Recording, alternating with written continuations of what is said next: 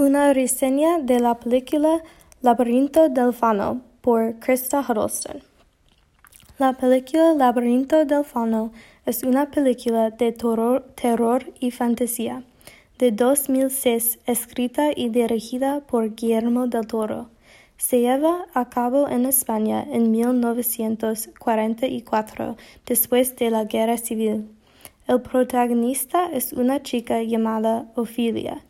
Ella va entre el mundo real y el mundo de fantasía durante toda la película. El tema principal en la película es la desobediencia.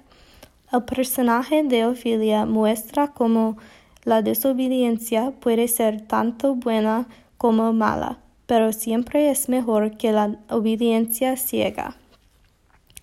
Desde el principio, Ophelia desobedece a su madre. Ella observa a Mercedes, una criada, que trabaja secretamente para los republicanos mientras trabaja para el capitán de los franquistas. Ophelia ve a Mercedes como un modelo a seguir y comienza a cuestionar todo.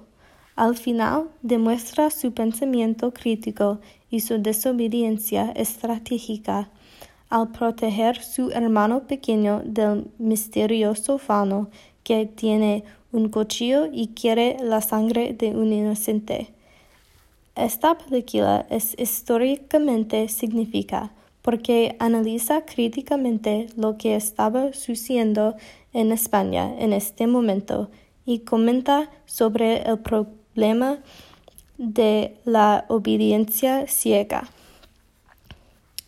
En general, disfruté la película y me ayudó a entender mejor la guerra civil española. He estudiado la guerra civil en España antes, pero no sabía de los maquis lo cual es importante para la historia. Creo que el mensaje de esta película se aplica a muchos otros países y aspectos de la vida.